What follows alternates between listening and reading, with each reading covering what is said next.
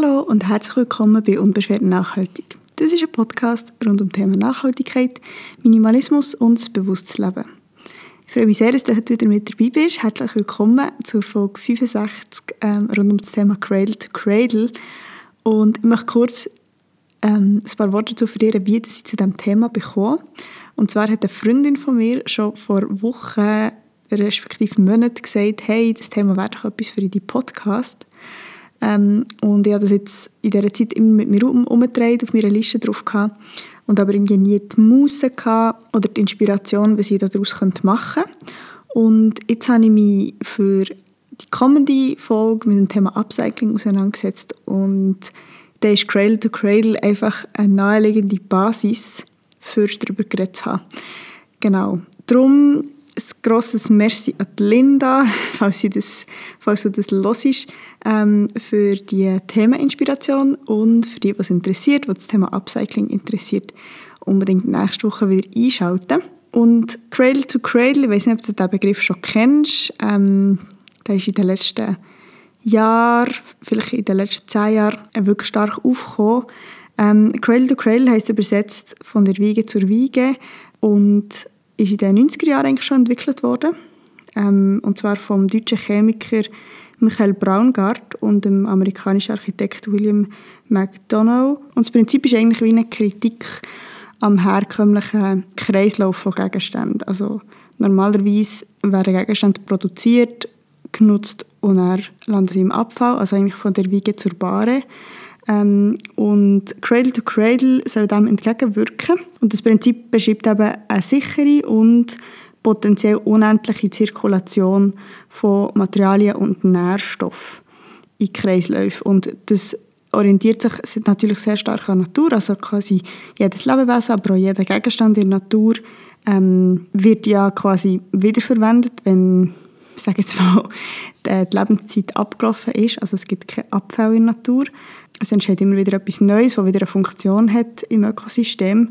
Und Cradle to Cradle orientiert sich eben an diesem System und hat zum Ziel, dass es am Schluss eigentlich keinen Abfall mehr gibt, sondern nur noch nutzbare Nähr- und Wertstoffe. Und dabei ist eine der grössten Herausforderungen natürlich die Rohstoffqualität, die Erhaltung von Rohstoffqualität, weil beim normalen Recycling, wie wir es kennen, ist eigentlich bei fast allen Wertstoffen das Problem, dass sie an Qualität verlieren mit Recycling.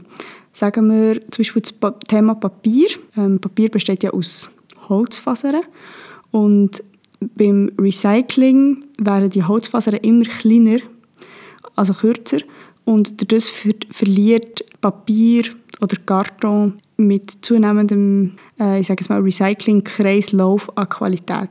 Und es braucht auch immer wieder Frischfasern, die dazugemischt werden, damit die Qualität kann erhalten bleiben Das heisst, beim Recycling passiert eben in vielen Fällen ein sogenanntes Downcycling. Das heisst, dass eben ein Rohstoff an Qualität verliert. Und Cradle to Cradle versucht, dem entgegenzuwirken. Also, dass eben kein Downcycling passiert, sondern ein Upcycling, dass ein Rohstoff entweder Qualität erhaltet oder eine verbesserte Qualität bekommt quasi. Im Cradle-to-Cradle-Prinzip wird unterschieden zwischen biologischen Kreisläufen und technischen Kreisläufen.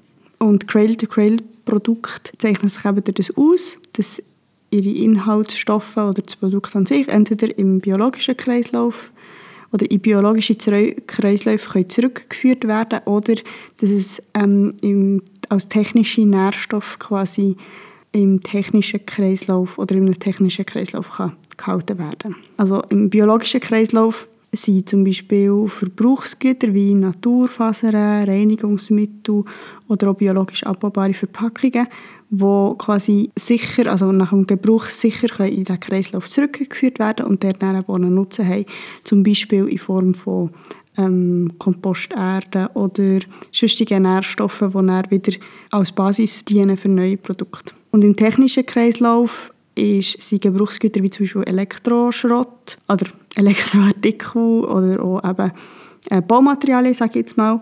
Und diese Produkte werden eigentlich, dort ist das Ziel, dass sie schon im Design und im Herstellungsprozess so geplant oder eben hergestellt werden, dass die Ressourcen für die nächste Nutzungsphase schon optimiert ist. Also dass quasi das Leben nach dem, nach dem Leben in dieser Form ähm, schon mitdenkt ist. Das heisst, kann ich, dass jetzt eine Stereoanlage ähm, schon so geplant ist, dass nach Ablauf von ihrer Nutzungstour als Stereoanlage, dass sie wieder ihre Einzelteile kann zerlegt werden oder äh, in den Ausgangsstoff kann zerlegt werden und dann eben wieder in den technischen Kreislauf zurückgeführt kann werden, ähm, wo nachher keine Ahnung, eine neue Stereoanlage oder irgendetwas anderes daraus entsteht.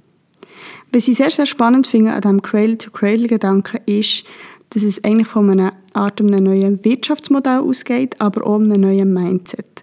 Und zwar ähm, geht es eben eigentlich nicht darum, für, zum Beispiel für Unternehmen, ihren Fußabdruck möglichst zu reduzieren, also quasi weniger schlecht zu sein oder weniger schlechte Sachen zu produzieren, sondern es geht darum, sich positive Ziele zu setzen und Mehrwerte zu generieren für eine lebenswerte Zukunft. Cradle to Cradle ist eng verbunden mit dem Gedanken von Circular Economy, also quasi einer naturverträglichen Gestaltung von Wirtschaftssystemen, ähm, dass Materialkreisläufe geschlossen und auch verlangsamt werden. Und das heisst eben auch, dass Cradle to Cradle von einem zyklischen Materialkreislauf ausgeht. Und was dort noch wichtig ist dabei, ist, dass die Komponente Zeit immer mitdenkt wird. Also es geht nicht nur darum, irgendwie einen Gegenstand zu produzieren, zu nutzen und wegzuwerfen, ähm, sondern eben auch mitzudenken, wie lange wird er genutzt und wie kann die Nutzung nach einer Erstnutzung aussehen. Also die Komponente Zeit, ähm, dass die irgendwie wichtig ist bei, beim Design und auch bei der Herstellung von einem Produkt. Und was ich eben sehr schön finde, ist irgendwie der Mindset-Shift von ähm, es geht nicht um Vermeidung von Schäden, ähm, um Schuld, um weniger schlecht sein, sondern es geht um neue Ideen, es geht um positives Denken, es geht um Innovation, um Kreativität. Ähm, und wie schaffen wir gesunde Materialien? Wie schaffen wir eben Innovation für eine lebenswerte Zukunft? Also als Beispiel ist nicht, dass wir zum Beispiel in Gebäude Wände einbauen, die keine toxischen Materialien enthalten, sondern dass wir Wände einbauen, die zum Beispiel die Luft reinigen, indem sie sie zum Beispiel mit Sauerstoff anreichern oder indem sie Feinstaub schlucken ähm, etc.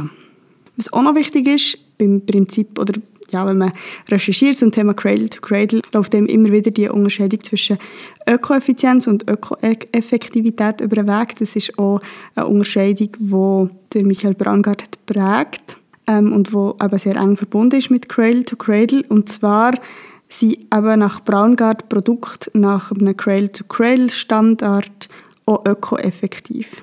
Das heisst eben, sie produzieren keinen Abfall, sondern aus allem wird wieder irgendetwas gemacht oder wird wieder ein Rohstoff oder eben eine Nahrung, ich sage jetzt Nahrung, ein, Grundmittel für ein neues Produkt zu schaffen. Das ist ähm, Ökoeffektivität.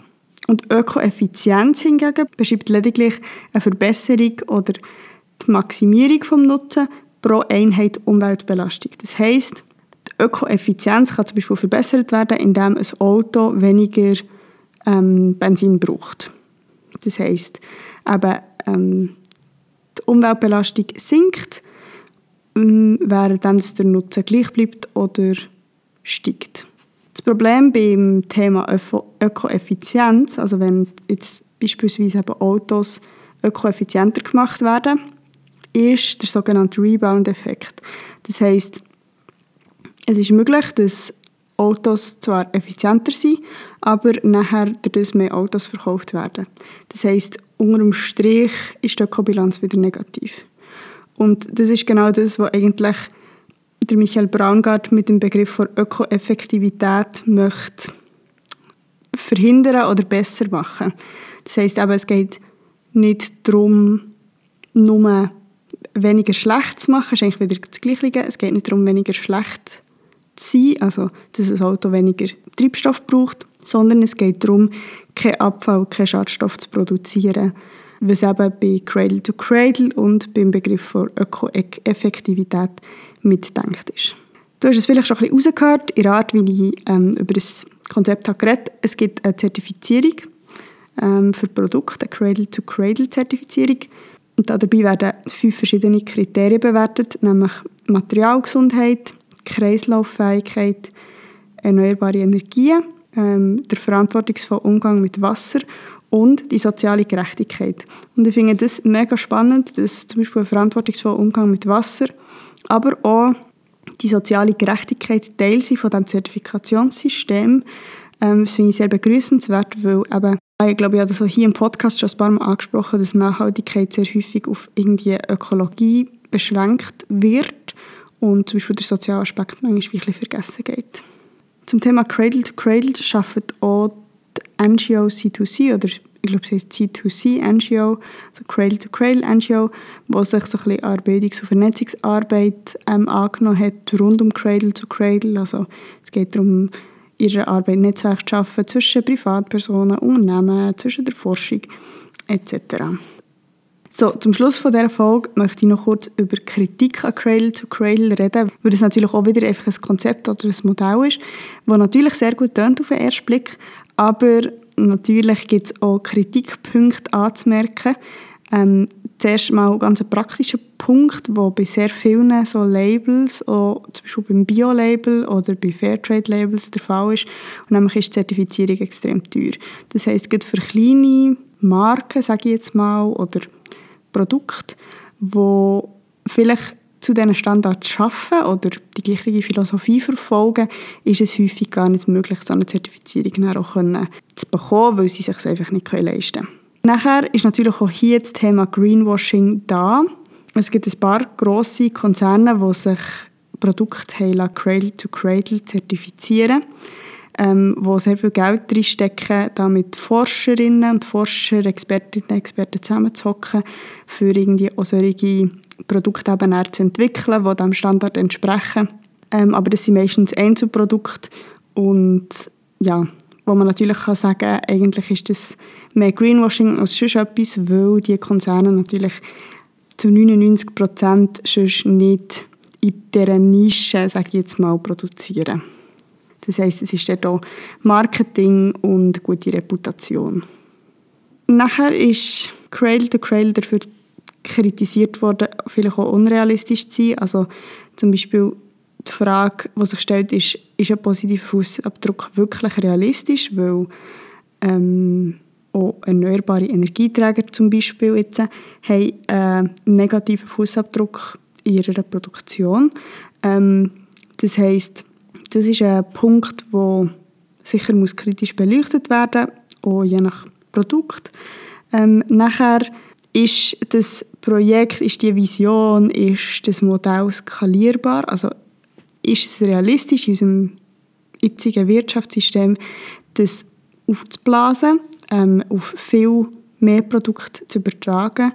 Ähm, oder ist es einfach äh, ein Modell, das in einer Nische funktioniert?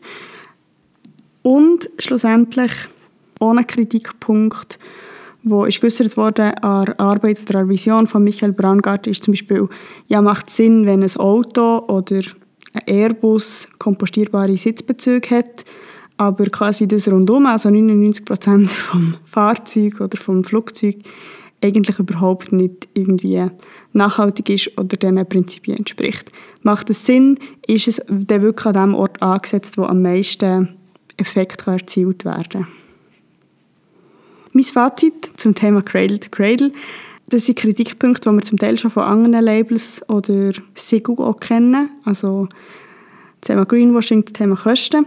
Gleich finde ich es ganz ein spannender Ansatz. Ich finde vor allem eben der Shift im Mindset spannend, dass wir sagen, hey, es geht nicht um weniger schlecht sein, um weniger Schaden anrichten, sondern darum, eine positive Vision für die Zukunft zu formulieren. Das finde ich sehr überzeugend, sehr, sehr spannend. Ist auch ein Gedanke, der mich persönlich schon länger beschäftigt. Ähm, und genau, darum äh, ein Thema, das ich wieder weiterverfolgen wollte. Es hat 2002 auch ein Buch gegeben, herausgegeben von Michael Braungart und William McDonough. Das heißt Cradle to Cradle, Remaking the Way We Make Things oder auf Deutsch ähm, Cradle to Cradle, einfach intelligent produzieren. Ich habe den Link zu diesem Buch in die Folgenbeschreibung da, wenn es dich interessiert. Ich kann mir sehr gut vorstellen, das dann noch zu lesen, respektive als Hörbuch zu lesen. Und Ähm, was es auch noch gibt, ist ein kurzer Doc, das ist glaube ich eine halbe Stunde, ähm, unter dem Namen Changemakers. Der ist 2016 rausgekommen, wo quasi ein Porträt ist von Michael Brangard und von seiner Vision. Ähm, die Doc ist auf YouTube verfügbar und auch den Link habe ich in die Folgenbeschreibung gepackt, falls dich das Thema interessiert und dich noch ein bisschen mehr damit möchtest auseinandersetzen Jetzt danke ich dir vielmals für die Zeit, äh, die du hast genommen für die Folge zu hören. Ich hoffe, sie hat dir gefallen und dich inspiriert. Nächste Woche geht es ähm, noch ein bisschen weiter in diesem Thema, und zwar um das Thema Upcycling. Es wird auch wieder eine praktischere Folge ähm, mit Tipps und auch Insights, sage ich jetzt mal aus meinem Alltag. Ähm, würde mich freuen, wenn du wieder dabei bist. Und bis dahin wünsche ich dir ganz eine gute Zeit. Danke dir für das Zuhören. Hab's gut und bis gleich. Tschüss!